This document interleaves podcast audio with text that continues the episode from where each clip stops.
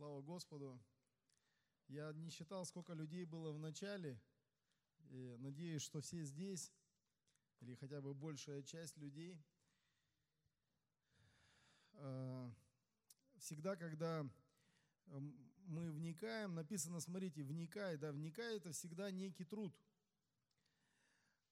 И а, Бог, Он нас призывает вникать в себя и вникать в учение. И заниматься этим постоянно. То есть это не значит, что мы в субботу повникали и потом перестали вникать. Мы можем размышлять над этим, рассуждать. И э, один у меня друг есть, пастор, он говорит, я себя, для себя открыл новый вид молитвы. Но раньше я как думал, воспринимал молитва это э, только лишь там без 15-5 условно, ну, то есть какое-то назначенное время или общее. Но как-то говорит, я стал приходить, и помимо всех молитв, которые есть, не вместо, а помимо, я, когда один оставался, сажусь в кресло, говорит, закрываю глаза и начинаю размышлять о Боге. И говорит, у меня появилась новая молитва, помимо всех молитв, общих, там, церковных. И говорит, такое чувство, это не то, что там э, в нирвану куда-то уйти, но просто, говорит, посидеть и поразмышлять, над каким-то местом подумать. Поэтому Писание призывает нас э, думать, размышлять.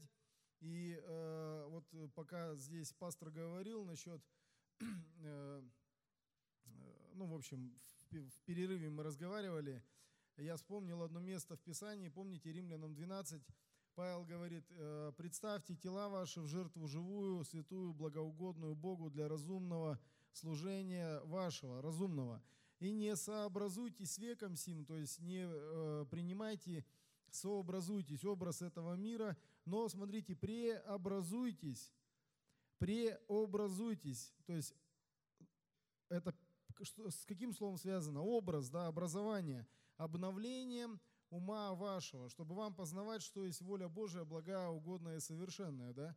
И мы созданы по образу и подобию Божьему. Священное Писание – это то слово, которое оставил нам Господь. Поэтому продолжим в него вникать, размышлять. И э, начнем с очень позитивного. Это библейское учение о воскресении. И вот такое место Писания. Иов говорит, «А я знаю, Искупитель мой жив, и он в последний день восставит или восстановит из праха распадающуюся кожу мою, и я во плоти моей увижу Бога. Я узрю Его сам, мои глаза, не глаза другого увидят Бога. На самом деле здесь пророчество в чистом виде. То есть искупителем будет Христос, который придет впереди, и он говорит как о живом искупителе. Он говорит о последнем дне, что он в последний день да, восставит или восстановит из праха распадающуюся кожу мою эту. Плюс ко всему он говорит, и я во плоти моей увижу Бога. Но э, по сути его можно было камнями забросать, потому что Бога никто никогда не видел. Но у него есть некое блаженное упование, и в Новом Завете мы видим написано «чистые сердцем Бога увидят». Кто это сказал? Иисус Христос на горной проповеди, когда говорил о блаженствах. «Чистые сердцем Бога увидят». И э, следующее место Описания, смотрите, что сказано Даниилу. «А ты иди к твоему концу и, поко... и упокоишься, и восстанешь для получения твоей награды в конце дней».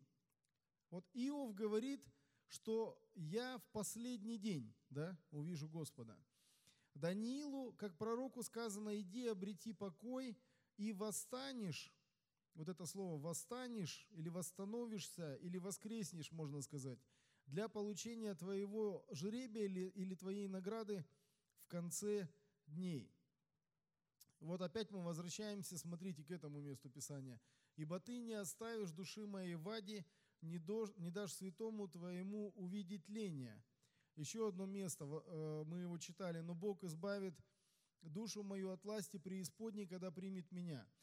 Ну вот несколько мест Ветхого Завета. Мы видим, что есть некое блаженное упование на воскресение из мертвых, да? Но есть на самом деле. То есть те люди, которые знали Бога, искали Бога, а, у них э, есть это блаженное упование на воскресение из мертвых. Теперь посмотрим, что об этом говорится в Новом Завете. Ну вот начиная вот э, с Малахии, да, в Новом Завете, но начиная с Малахии.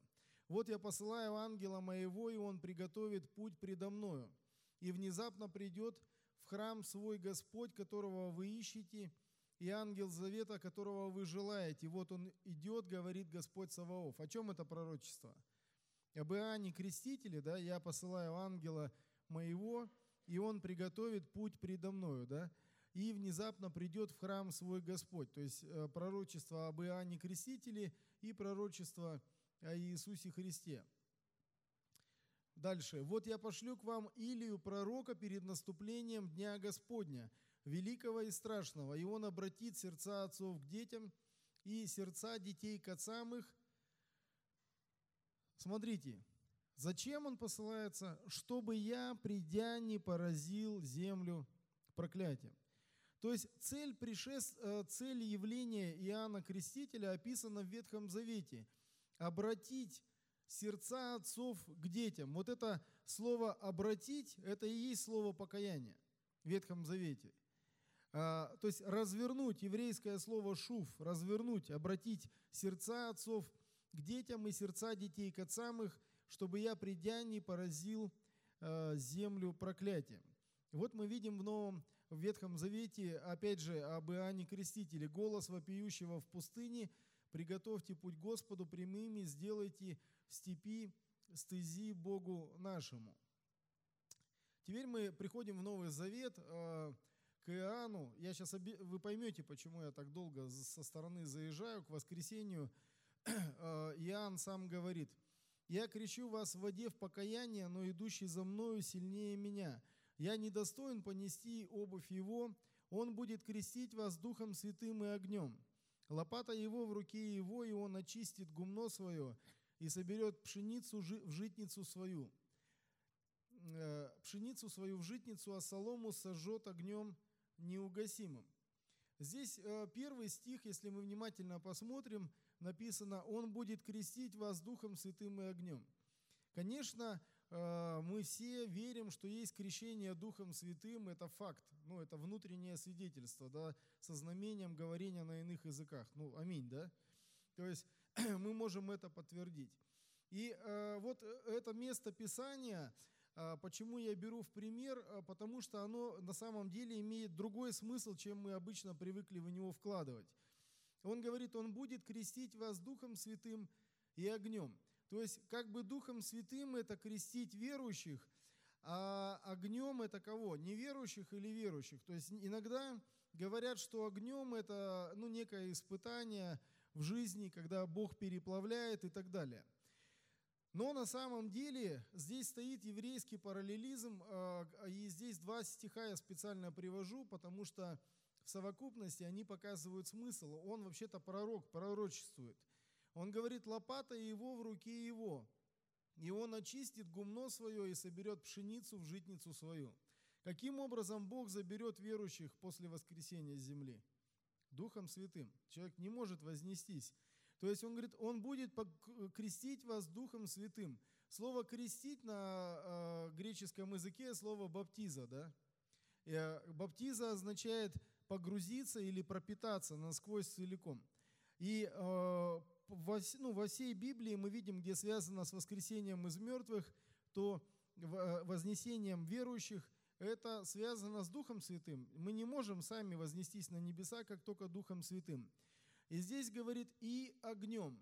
А кого касается огонь, дальше читайте э, следующий стих, «а солому сожжет огнем неугасимым».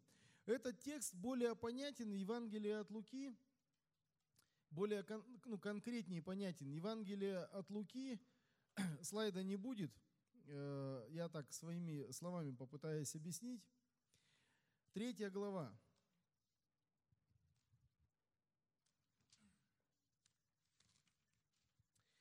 Третья глава, прочитаю с 7 стиха. «Иоанн, приходившему креститься от него народу, говорил, порождение Ехиднины, кто внушил вам бежать от будущего чего?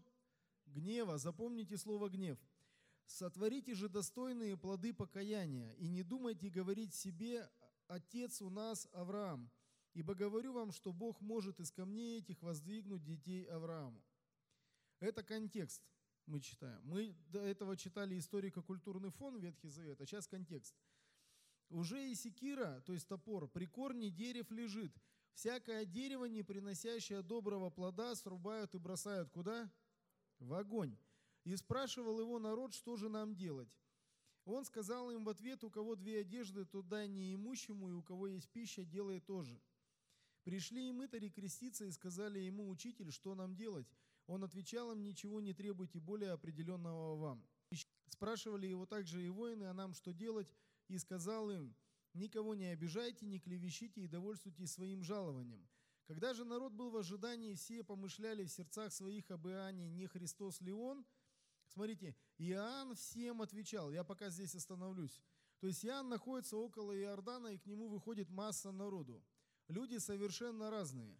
Одни приходят искренние, желающие покаяться, и водят воду, другие неискренние. Одни честные, вторые нечестные. Одни верующие, вторые неверующие. Весь мир всегда делится на две категории – Божий и небожий. И он дает каждому наставление в отдельности. Этим говорит порождение Ехиднин, этим говорит не обманывайте, этим вот так поступайте, этим так. То есть там вообще-то ни одного христианина нет на этом поле, там все евреи. И а, в Ветхом Завете мы прочитали, его задача какая была? Обратить сердца Господу, да, отцов к детям, детей к отцам, то есть восстановить, приготовить путь Господу, потому что после него приходит Господь. Знал ли Иоанн о том, что Христос придет два раза? Нет. Он, подобно пророкам Ветхого Завета, а, а, он передавал ровно то, что давал ему Бог. И он здесь, то, что он говорит, соответствует пророкам Ветхого Завета. И когда к нему Христос придет креститься, написано, он удивится. Он даже не может понять, говорит, как так? Мне нужно креститься от тебя.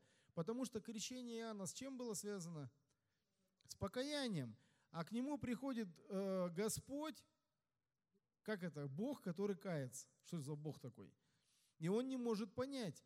Но потом он понимает и говорит, вот Агнец, который берет на себя грех мира. То есть он взял грех мира тогда, когда он сошел, он покаялся за, всех, за весь мир. То есть люди образно грех свой оставили в воде, а он принял этот грех на себя. То есть ему не за что было каяться. И здесь он дает разные наставления, и в конце написано, и всем отвечает. Всем это кому? И верующим, и неверующим, и искренним, и неискренним, которые хотят и не хотят. Он говорит всем, я крещу вас водою, но идет сильнейший меня, у которого я недостоин развязать ремень обуви, он будет крестить вас Духом Святым. Но если там неверующие, неискренние, порождения ехиднины, как будет Бог крестить их Духом Святым, еще и со знамением говорения на иных языках? То есть он говорит, будет крестить или погружать вас Дух Святой и в огонь, лопата его в руке его, и он очистит гумно свое и соберет пшеницу в житницу свою, а солому сожжет огнем неугасимым. То есть он не понимал, что будет два пришествия. Даже ученики не понимали этого до конца. Когда Христос умер на кресте, что они сделали? Домой пошли двое, в Имаус пошли, Петр рыбу пошел ловить, а э, ученики даже не верили, братья не верили в него. И то же самое с Иоанном. И когда Иоанн уже попадет в, э, в темницу, помните, он э, э, отправит учеников, он уже на грани смерти, и как бы не видит до конца этого спасения. Говорит, ты или тот, или ожидать нам другого. Иисус говорит ему что? Идите и скажите. И начинает перечислять. Слепые. Да. А что это он цитирует? Помните, Лука 4 глава, перелесните страницу. «Дух Господень на мне», 18 стих. «Ибо Он помазал меня благовествовать нищим и послал меня исцелять сокрушенных сердцем, проповедовать пленным освобождение, слепым прозрение и отпустить измученных на свободу, проповедовать лето Господня благоприятно». Он это и цитирует, говорит, идите скажите. Но здесь обратите внимание, написано 4 глава 20 стих – и, закрыв книгу и отдав служителю, сел, и глаза всех синагоги были устремлены на, на него. И он начал говорить им, ныне, то есть сегодня, исполнилось Писание, это слышанное вами. То есть именно тот кусок, который я прочитал, вот это Писание, слышанное вами, оно исполнилось. На чем, на чем закончилась его цитата пророка Исаии? Проповедовать лето Господня благоприятное. Давайте перейдем к пророку Исаии. У меня нет этих слайдов, я просто по ходу дела. Для полноты картины 61 глава. Дух Господа Бога на мне. 61.1. Ибо Господь помазал меня благовествовать нищим, послал меня исцелять сокрушенных сердцем, проповедовать пленным освобождение и узникам открытие темницы, проповедовать лето Господне благоприятное. Смотрите, и через «и» дальше идет «и день мыщения Бога нашего, утешить сетующих на Сионе». То есть в Ветхом Завете пророк, говоря в одном стихе через «и», говорит о двух совершенно разных эпохах в тысячи лет, и он не понимает, что он говорит. Иоанн не понимал подобно этому. Но он что пророчествовал, то, что получал, то и передавал. Поэтому тот текст, который мы читаем, будет крестить вас Духом Святым, он говорит, это он соберет пшеницу свою в житницу свою. Откровение 15 глава, давайте откроем. Я вам обещал по всей Библии летать, да, сегодня? Откровение не 15, а 14 глава. 14 стих. «Я изглянул я, и вот светлое облако, и на облаке сидит подобный Сыну Человеческому. На голове его золотой венец, и в руке у него острый серп. И вышел другой ангел из храма и воскликнул громким голосом к сидящему на облаке, «Пусти серп твой и пожни, потому что пришло время жатвы, ибо жатва на земле созрела». И поверг сидящий на облаке серп свой на землю, и земля была пожата. Это восхищение верующих земли. И другой ангел вышел из храма, находящегося на небе, также с острым серпом. И иной ангел, имеющий власть над огнем, помните огонь? Ян говорит, да? Огонь кому? Всякому дереву, не приносящему доброго плода. Э, срубают и бросают в огонь. И написано, и другой ангел вышел из храма, а жер, э, значит, э, иной ангел, имеющий власть над огнем, вышел от жертвенника с великим криком, воскликнул к имеющему острый серп, говоря, «Пусти острый серп твой и обрежь гроздья винограда на земле, потому что созрели на нем ягоды. И поверг ангел серп свой на землю и обрезал великое точило чего? Гнева Божия. Помните, говорит, кто вам внушил бежать от будущего гнева? Гнева Божия – и истоптанные ягоды вточили за городом, и потекла кровь даже до уст конских на 1600 стадий. Обратите внимание, здесь есть две жатвы. Первая жатва пшеницы – это он возьмет пшеницу в житницу свою. Чик, забрал верующих. Я, я умышленно не говорю церковь, потому что я понимаю, что это верующие все от Адама. Верующих забрал, а потом происходит вторая жатва, это гроздья винограда, что является в данном тексте гневом Божиим. Понимаете, да? То есть сначала он забирает верующих с земли, на основании этого текста я его потом под, э, сделаю подтверждение. И после этого, только после того, как верующие забираются, после этого приходит гнев Божий. Не раньше того, как Бог заберет верующих с земли. Аллилуйя, да? расслабились все. Значит, э, про Иоанна я тут рассказал своими словами, поэтому э, немного пропущу, чтобы быстрее было. Вот оно все откровение. Вот смотрите. Сам э, и, э, Иисус, мы еще не, пришли, не перешли к разным теориям, э, описывает Матфея 24, 31. Какое там место? Кто включает? 111, да? Какой там номер? Нету? Вообще исчезло, да? Матфея 24, 31 написано, «И пошлет ангелов своих с трубою громогласную, и соберут избранных его от четырех ветров». Помните такой текст? От края небес до края их. Сейчас я перелистаю.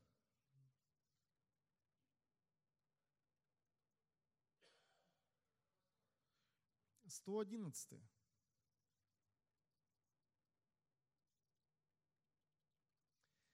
Смотрите. «И пошлет ангелов своих с трубою громогласную, и соберут избранных его от четырех ветров, от края небес до краих». Кого пошлет? Ангелов, да? И а, соберут, запомните выражение «четыре ветра». Вот смотрите, слово, запомните, огонь встречается постоянно, гнев встречается постоянно, четыре ветра – это очень важное выражение. Оно будет в Ветхом Завете нам встречаться Э, периодически, скажем так, да, постоянно. То есть э, все тексты говорят о том, что должно быть воскресение из мертвых. Вот э, дальше смотрите, что говорит Павел. Если нет воскресения из мертвых, то и Христос не воскрес. Мы верим в воскресение из мертвых? Верим, да? Говорит, а если Христос не воскрес, то и проповедь наша не имеет никакого смысла. То тщетно, тщетно и вера ваша. Мы видели разные примеры воскресения в Библии. Ну, например, вот я э, здесь несколько взял. Воскрешение дочери Иаира, воскрешение Лазаря, воскрешение сына Санамитянки, ну, ряд других воскрешений. Чем эти воскрешения отличались от воскресения Христа? Они все, да, э, вернулись, но они погибли. Нет таких, которые воскресли и вознеслись. Правильно? Почему и сказано в Писании, а, Павел, когда доктрину эту выдает, он говорит, но Христос воскрес из мертвых, первенец из умерших. То есть, э, другими словами, он говорит, э, до Иисуса Христа ни один человек, ни один человек не поднимался туда, ни один человек не поднимался, не уходил туда. Я помню про Еноха и Илию, мы еще к ним придем, потому что это целая проблема, да? Что с ними делать? Так вот написано, смотрите, э, дальше. «Никто не восходил на небо, как только сшедший с небес Сын Человеческий, сущий на небесах». О чем это говорит? Никто не восходил на небо, как только сшедший с небес Сын Человеческий, сущий на небесах. Проблема у нас с Енохом и Илией, попробую позже объяснить. Написано э, в 1 Коринфянам, как водами все умирают, так во Христе все живут. Вот и он дает определенный порядок. Каждый в своем порядке. Первенец Христос, а потом Христовый когда?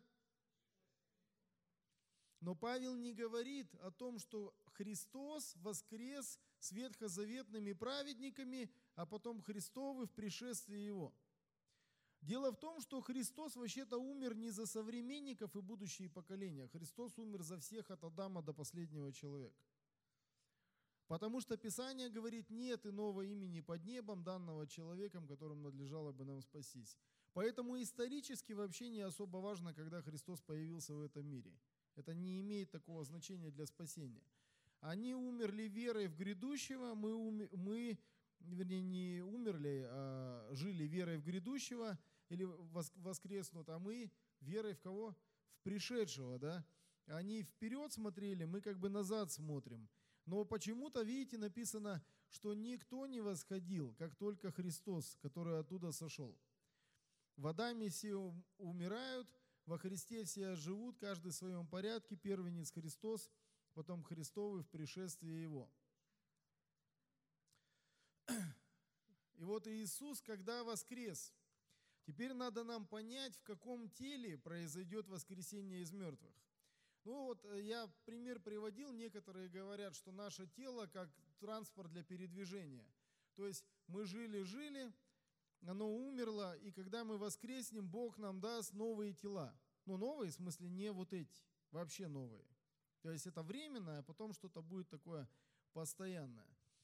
Но давайте мы посмотрим э, на примере того, как Библия показывает, она говорит, что мы воскреснем так же, как Христос. То есть так же, как Христос. Каждый в своем порядке, первенец Христос, потом Христово пришествие Его, но так же, как и Христос. Когда воскрес Христос, смотрите, в Иоанна 20 глава, 27 стих. Он говорит, подай перст твой сюда и посмотри руки мои, подай руку твою и вложи в ребра мои, не будь неверующим, но верующим. Он пришел в собственном теле э, к ним, показал собственное тело. Вот 1 Коринфянам 15 глава, это продолжение учения Павла. «Ибо тленному...» Есть текст? Или я забыл? «Ибо тленному всему надлежит облечься в нетление, вот этому тленному телу, а смерть, и смертному этому облечься в бессмертие. Когда же тленное это облечется, облечется это оденется, да, в нетление и смертное это оденется в бессмертие, тогда сбудется слово написанное «поглощена смерть победою». Каком теле в, э, в, воскрес Христос? Он воскрес собственном. Если бы он получил новое тело, то когда пришли ученики к гробу, там бы лежало тело Христа. Понимаете? Но он получил собственное тело. Оно новое не в том плане, что это другое, а новое качественно другое. Оно становится бессмертным, неувидающим, восстановленным. То есть, грубо говоря, если сегодня вместо 32 осталось 13 зубов, если зрение минус 5, и шпоры на ногах, и вес не позволяет, и руки и ноги нет, то там Бог восстановит все. То есть в таком в, полном, в меру возраста Христова, скажем. Молодые, красивые, физически здоровые и улыбающиеся в 32 зуба. Понимаете, да?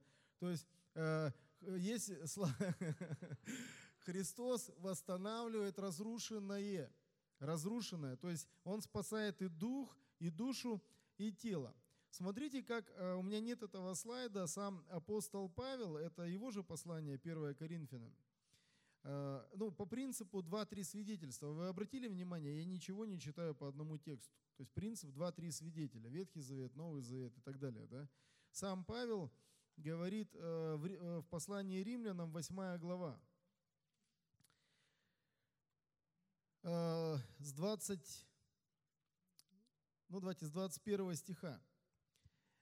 Ибо и сама тварь освобождена будет от рабства тлению, а в Коринфянам сказано тление оденется в нетление.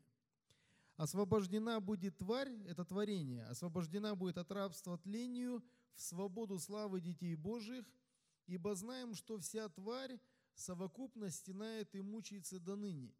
И не только она, не только это творение, но и мы сами, мы, говорит, имея начаток духа, духа какого? Божия.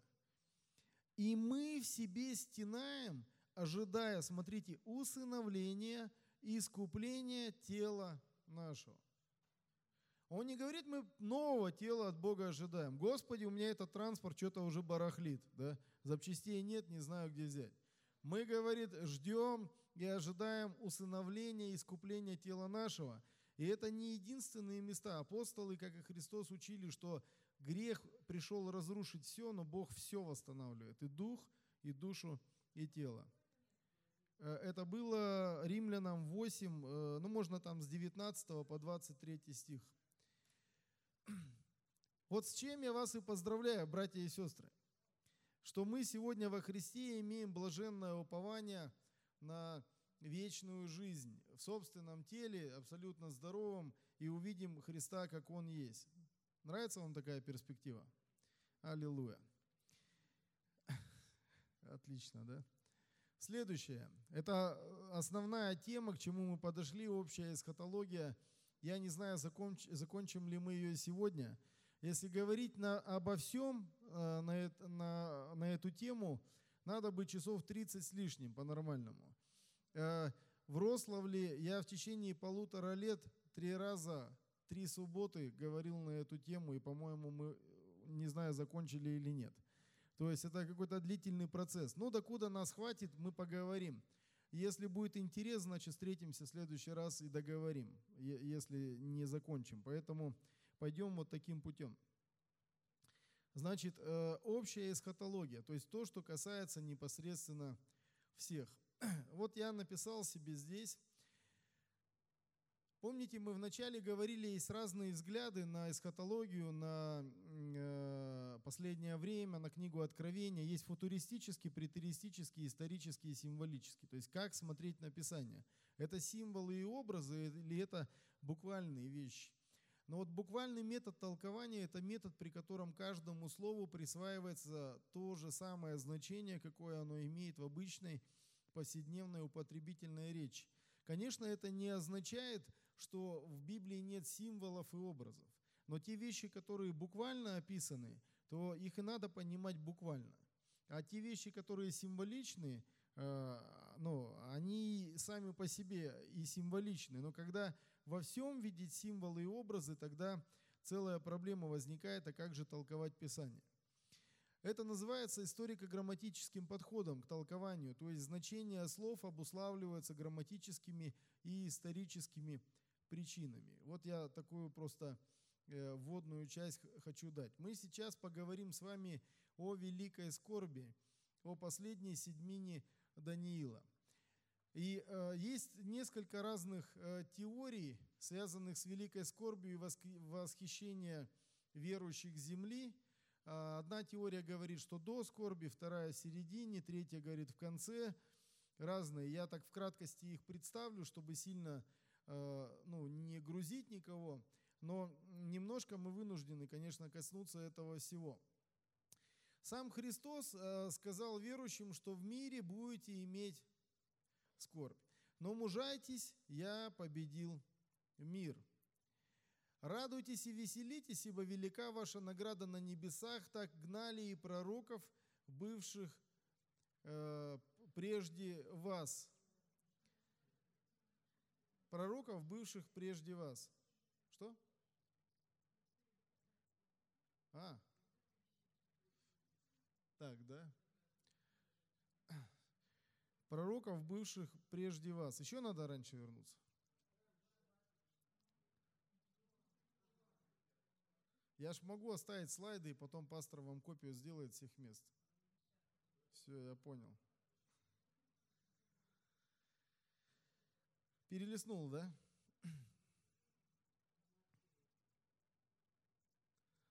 Значит, смотрите, само вот это понятие «великая скорбь», оно библейское – само, само, само понятие, выражение, оно исключительно библейское. И откуда э, оно приходит, это понятие, мы сейчас э, увидим, определим, как бы неко, некоторую предысторию возьмем. И вот э, смотрите, если бы не сократились те дни, то не спаслась бы никакая плоть, но ради избранных сократятся те дни. Вот я предыдущий перелистнул. Ибо тогда будет великая скорбь, какой не было от начала мира до ныне и не будет. Видите, выражение «великая скорбь». То есть сам Христос 24-21 говорит, скорбь будет. Великая скорбь. Такой, такая скорбь по масштабам и значениям, которой никогда не было на этой земле. Вот э, слово это скорбь, э, если в греческом языке смотреть, оно будет как бедствие звучать, то есть великое бедствие – такое, которого не было от начала мира до ныне и не будет. Но, знаете, здесь, э, если просто рассуждать, Христос придет до скорби или в середине, или после, э, это можно так делать, и мы так и будем делать. Просто есть одна проблема. Помните, за слово Асана я вас спрашивал? А что есть великая скорбь? То есть мы как бы пытаемся понять, когда он будет, в середине, в начале или в конце, но э, часто люди как раз упускают, а что такое великая скорбь и для кого великая скорбь. То есть если не уделить этому внимания, то можно и неправильные выводы, соответственно, сделать. И Иисус Христос э, в Матфея 24, э, в 24 главе, не записал себе этот слайд, он сказал, что, помните, читающий да разумеет, да?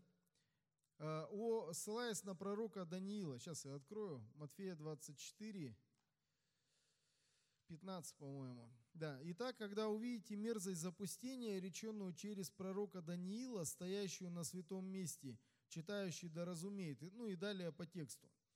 То есть Иисус ссылается на пророка Даниила и ссылается на мерзость запустения. Мерзость запустения – это выражение два раза встречается у пророка Даниила в 11 главе и в 9 главе. Но в 11 главе история рассказывает об Антиохии Епифании. Это подтверждено исторически. В 167 году до нашей эры э, царь э, Антиох Епифан IV, он э, со 175 года царствовал, он зашел в Иерусалимский храм и поставил там статую Зевса и на жертвеннике Бога принес свиней своему Богу, то есть осквернил храм. И вследствие очищения этого события или храма появляется Ханука праздник, да, ну вы здесь все уже, наверное, знаете, что это такое. И, э, но вот это и есть 11 глава, то есть там исторически это зафиксированный факт. Но Иисус ссылается все-таки на мерзость запустения. Э, не включил, да, я еще вот так. На крыле святилища будет мерзость запустения. Это мы уже приходим Даниил, 9 глава. Давайте мы прочитаем это пророчество э, чуть шире. «И утвердит завет для многих одна седьмина, а в половине седьмины прекратится жертва и приношение, и на крыле святилища будет мерзость запустения, и окончательная предопределенная гибель постигнет опустошителя».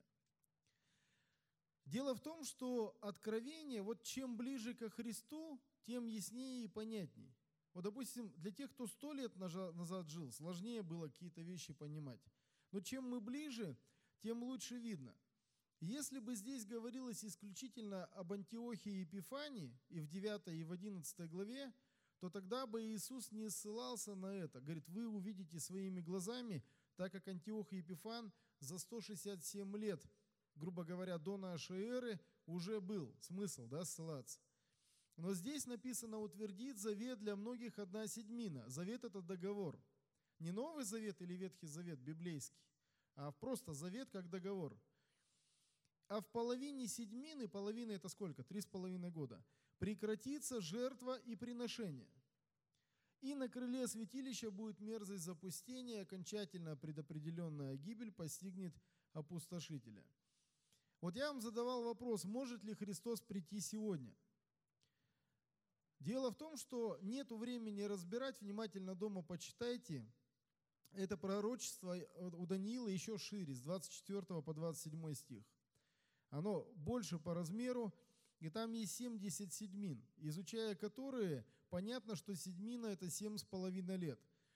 Но в 26 стихе будет написано, что город и святилища будут разрушены народом вождя. Святилище – это храм.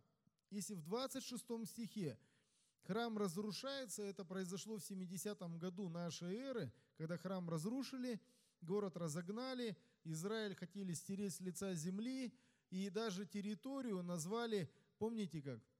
Палестина. До э, восстания Баркохбы вообще слово Палестина не существовало. То есть только после этого, лишь бы стереть название, всех евреев выселили, то 27 стих говорит, 26 говорит, храма не будет, а смотрите, что в 27 написано. Утвердит завет для многих одна седьмина, а в половине седьмины прекратится жертва. Жертва у евреев с чем связана? Исключительно с храмом. Ну, храма же нет. То есть храм должен быть разрушен, а здесь как бы храм опять появляется – Прекратится жертва и приношение. Приношение тоже связано с храмом. И смотрите, на крыле святилища будет мерзость запустения. Вы помните, Иисуса искушал сатана, и одно из трех искушений поставил его на крыло храма, на крыло святилища. То есть здесь конкретно в пророчестве имеется, э, э, ну здесь имеется в виду конкретный храм, так скажем, да, а храма как бы нет по сей день. Но Христос должен прийти, а э, потом мы уже увидим, что Он придет после, но должен быть храм. Но храма-то еще нет. Значит, храм должен быть построен. Но чтобы построен был храм, значит, нужен народ, ну, царство. Но до 1948 года Израиля не было. То есть мог ли прийти Христос в любой момент? Не мог, потому что должен был быть э, народ, должен быть храм, а, они должны начать приносить жертвы и так далее, и так далее. Но раз этого не было, значит и не мог прийти. Мы видели выше там, что написано 7 э, лет или седьмина, и в половине седьмины прекратится да, жертвоприношение. С чем это связано? Почему прекратится? Откровение 12.6. «А жена убежала в пустыню, где приготовлено было для нее место от Бога, чтоб питали ее там 1260 дней». Это три с половиной года. Следующий 14 стих. «И даны были жене два крыла большого орла, жена имеется в виду Израиль, чтоб она летела в пустыню в свое место от лица змея, змей это сатана, и там питалась в продолжении времени, времен и полвремени. Время – это год, времена – это два года, полвремени – полгода. Это три с половиной года и того. Вот теперь смотрите, э, что сказано в Данииле об, об этом времени. «Восстанет иной, и против Всевышнего будет произносить слова и угнетать в святых Всевышнего. Даже возмечтает отменить у них праздничные времена и закон, и преданы будут в руку его до времени, времен и полвремени». Те, те же самые три с половиной года – Откровение 11 глава. «А внешний двор храма исключение, измеряя его, ибо он дан язычникам, они будут попирать святой город 42 месяца». Сколько это? Три с половиной года. «И дам двум свидетелям моим, и они будут пророчествовать 1260 дней». Ну, эти же три с половиной года. «И будут одеты во вретище». То есть мы видим некие указатели на второе пришествие Христа, то есть восстановление Иерусалима, восстановление храма, и здесь вот перечислена мерзость, жертвоприношение, времена закона, внешний двор и, и так далее. Да? То есть все эти вещи перечислены. То есть Израиль – это жена, Израиль как государство, антихрист, язычники, он назван опустошитель, иной, змей по-разному в Писании – и время всегда совпадает, половина седьмины, 1260 дней, время, времена, полвремени, 42 месяца. То есть видите, сколько свидетелей одного и того же. Разные совершенно события описываются одним и тем же языком. Так вот, смотрите. 457 год – это примерно год когда вышло повеление Артаксеркса о восстановлении Иерусалима. 69 э, седьмин, это с 24 по 27 стих пророчества Даниила. Это 483 года. 457 год минус 480, 483 получается 26 год нашей эры. Это смерть Христа. Не 33 год, 34, а 26. Э, если посчитать, что он родился а, вернее, умер в 33 с половиной года и отнять 26 лет, то он, значит, он родился в седьмом году до нашей эры. А, и в четвертом году до нашей эры исторический факт умер Ирод Великий. Вы помните, когда Иисус родился, он родился в хлеву. И когда в хлеву он был, кто к нему пришел? Ну, в яслях, да, да. Ну, да, все, я Сдаюсь. Сдаюсь. Но он находился в яслях. Кто к нему пришел? В... Пастухи. А волхвы пришли в дом. Внимательно читайте. И когда они пришли в дом, они пришли спустя время. Они уже ушли оттуда и пришли к Ироду узнать. И он выведал, когда появилась что? Звезда. Выведал, когда появилась звезда, и убил всех до двух лет. То есть Иисус уже был подросший к тому времени. Не месяц назад звезда появилась. Так-то Ирод понимал, что он же может народ на бунт поднять. Но он рискнул, да, по сути.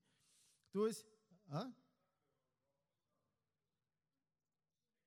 Спектакли все, да, как, как в Адаме и Еве, также примерно. И почему пришли волхвы? Кстати, волхвы это не Э, просто восточные мудрецы. Там написано у нас мудрецы, волхвы, да, а в оригинальном тексте будет мудрецы. Вы знаете, как раввинов называют у евреев? Мудрецы. То есть э, с учетом того, что все жили в диаспоре по, по всей земле, они э, знали пророчество о Вифлеемской звезде, которое произнес Валаам в свое время. И они, увидев пророчество, они ждали Мессию. И просто представьте, из-за какой-то звезды они поднялись на востоке с разных сторон и взяли золото, ладан и смирну. Это же сумасшествие, да? ну новая звезда, а ты куда-то пошел. Это люди, которые знали закон, они четко понимали священное писание. И они пошли, принесли золото, ладан и смирну. Таким образом, почему я об этом подробно говорю, пророчество Даниила исполнилось 100%. Оно исполнилось 100% и не может э, два стиха исполнится три сто процентов, а последний стих непонятно как толковаться. Если с 24 по 26 стих все исполнилось, то 27 стих надо толковать в соответствии с контекстом. А, 20, а там говорится о 70 седьминах. То есть седьмина – это 7 лет. Половина седьмины – 3,5 года. И все места, которые мы прочитали, они э, соответствуют э, вот этому времени. Основные теории о втором пришествии Христа – их несколько. Быстренько покажу и э, о первой побольше расскажу. Есть такая со сложным названием, вот таким претрибул, претрибулационизм. Я его не придумал, вы меня простите. Что купил, зато продал. И э, сложное название, но оно означает перед великой скорбью, да. То есть восхищение, второе пришествие Христа и восхищение верующих земли перед великой скорбью. Вот основные идеи там очень много читать про это. Я вот пять основных идей взял. Они говорят о том, что беспрецедентность будет великой скорби, то есть ну, соглашаются со словами Христа. Они говорят о том, что восхищение церкви будет перед великой скорбью, исключительно церкви, не верующих, а церкви. Э, третье. Второе пришествие Христа после, будет еще и после скорби. То есть, получается, есть до скорби пришествия Христа невидимое, после скорби видимое. Ну, как бы усложняют немного, разделяя на две части, говорят две фазы. И будет воскресение церкви до скорби, и будет еще одно воскресение после скорби тех, которые умер во время скорби. Понятно, да? Примерно так. Великая скорбь, по сути, это, ну, кто говорит три с половиной года, но они говорят именно это семилетний период, и он равен семи печатям, семи трубам и семи чашам. 7 плюс 7 плюс 7 сколько? 21. Да? И все эти 21 э, суд э, – это гнев Бога. То есть великая скорбь и гнев Бога – это абсолютно одно и то же. И есть 21 последовательный суд по их теории. То есть 7 лет равно 7 печатям, 7 трубам, 7 чашам, и все вместе это суд. И будет внезапность второго пришествия без каких-либо признаков. То есть Христос может появиться сегодня. Понимаете, да, о чем речь? В любой момент может быть второе пришествие Христа на основании э, их э, учения. Вот так я это изобразил э, схематично, чтобы просто было понятно. Вот 7 лет, 3,5, 3,5, то есть до э, пришествия, до, ну вот это великая скорбь, линия, 7, 3,5 плюс 3,5. То есть верхняя стрелка вниз – это пришествие Христа, нижняя стрелка – это воскресение мертвых, и средняя стрелка – это живые да, с земли. То есть мертвые и э, верующие изменяются, и Христос, когда приходит, забирается. Ну, вот так по-простому будет выглядеть конец всего. Подходит, да? Э, стрелка туда, стрелка сюда, и все понятно. Э, я немножко хочу рассказать за эту теорию. Знаете, вот то, чем я занимаюсь, это некая борьба с этой теорией. Ну вот, внутренняя. Почему? Э, один у меня такой друг появился, испанец Серхио Мартинес его зовут. Он занимается тоже эсхатологией лет 15, и как-то нам организовали встречу в Москве. Мы познакомились, там часов пять проговорили, обнялись. Оказалось, что мы единомышленники. И он э, заходил немного с другой стороны и э, потратил, э, и он защищал в Ассамблее Божией, учился докторскую диссертацию, уже, он пожилой уже человек, по этой теме но он, а, ему был очень интересен исторический срез. И он исключительно на эту тему перечитал всех отцов церкви за все времена. Кого только можно было, копал там, я не знаю сколько, 10-15 лет. И э, сколько я смотрел, я столько много не прочитал еще, как он, но вот э, что я пытался найти, и, и он это подтвердил, почему я на него ссылаюсь, что такое мышление, восхищение верующих до великой скорби, до, и пришествия Христа до великой скорби нет ни у одного отца церкви за 18 веков, ни у кого. Исторически ни в Писании, ни в истории этой идеи нет. Почему она сегодня имеет такую популярность? В 1830 году в Англии значит, есть такое плимутские братья, слышали, может быть, ну, движение. И вот была одна женщина, ей приснился сон, ее фамилия Макдональд. У меня есть ее письмо, просто времени читать. А приснился сон просто. Она проснулась после сна, написала своему пастору, другу письмо, рассказала про этот сон. Но там ничего такого особого. И вот пастор, он вывел теорию претрибулационизм на основании того, что она увидела во сне.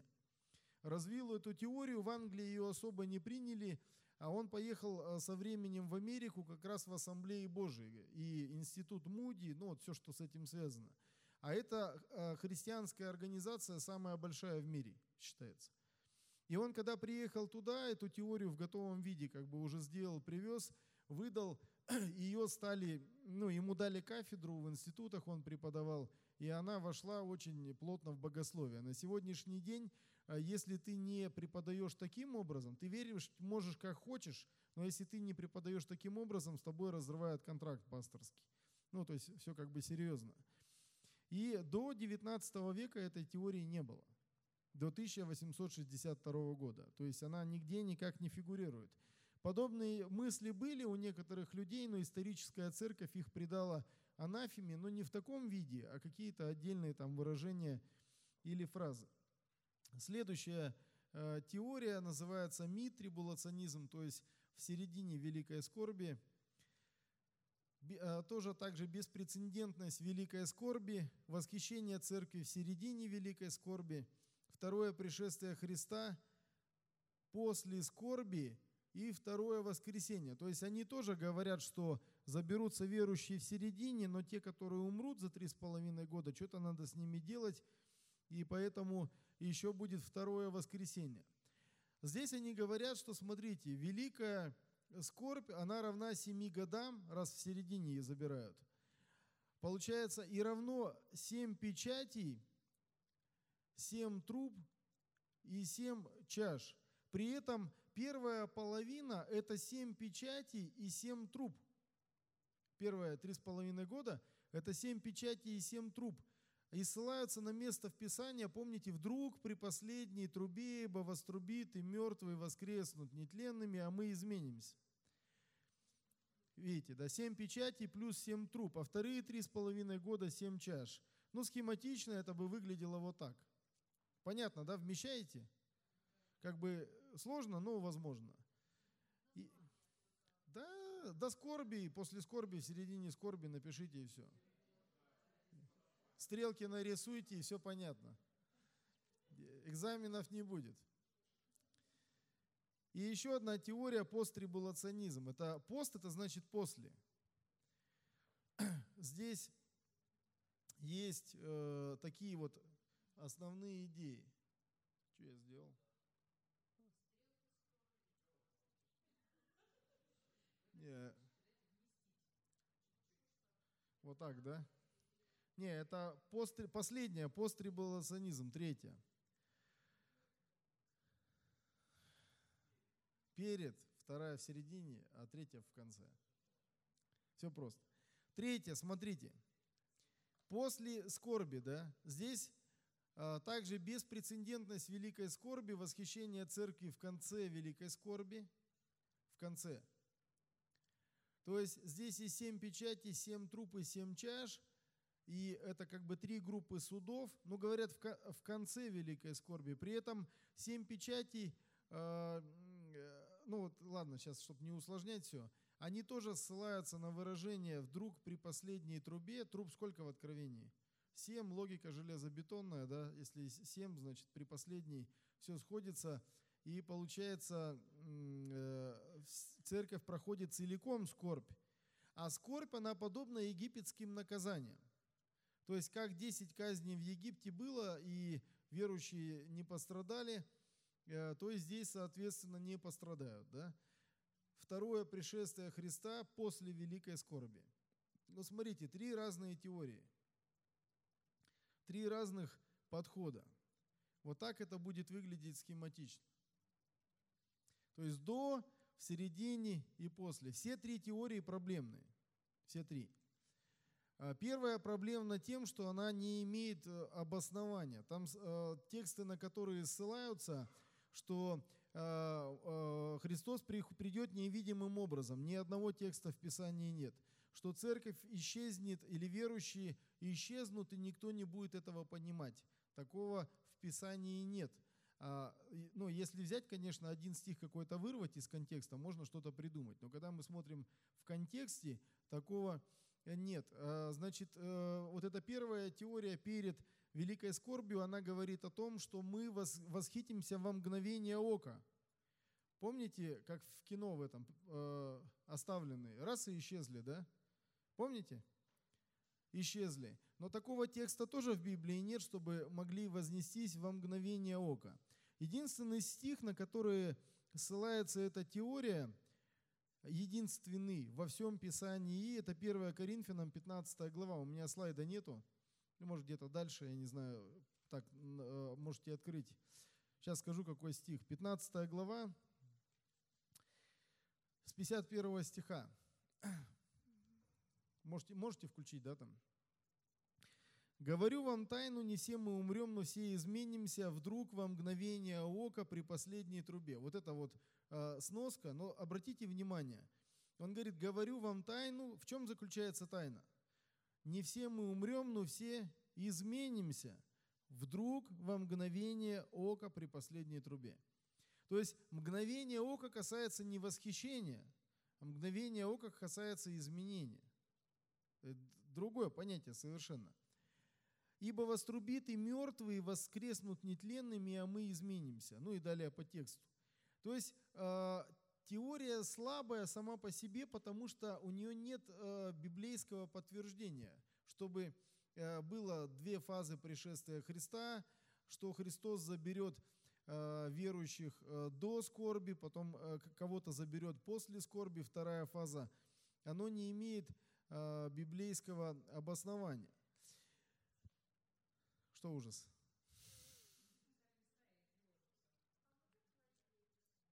Что?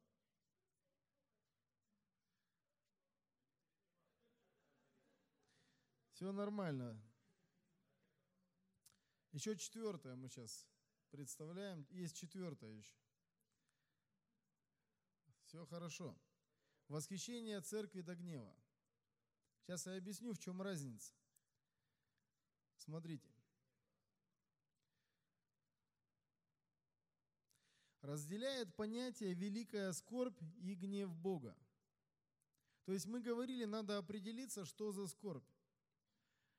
А, восхищение церкви будет после скорби. Второе пришествие Христа после скорби. Великая скорбь, великая скорбь, это с первой по пятую печать. Не 7 плюс 7 плюс 7, а с первой по пятую печать это великая скорбь. Шестая печать – это второе пришествие Христа, а седьмая печать – это и есть семь труп, и они же самые, эти семь трупы, являются семи чашами. То есть это параллельные видения об одном и том же. И это в Библии легко прослеживается. То есть если там было 7 плюс 7 плюс 7, то здесь получается с первой по пятую печать это э, великая скорбь, Значит, э, шестая печать – это второе пришествие Христа, и седьмая печать – это и есть семь труб, и это и есть семь чаш. Схематично можно это нарисовать вот так. Это то, что мы сейчас говорим.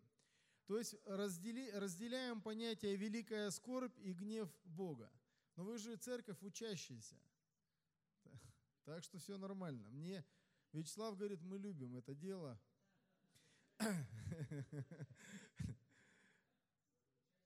Видите, хорошо, когда теории нет. Я как-то заехал э, в деревню, к нам у нас дача в деревне, захожу в магазин.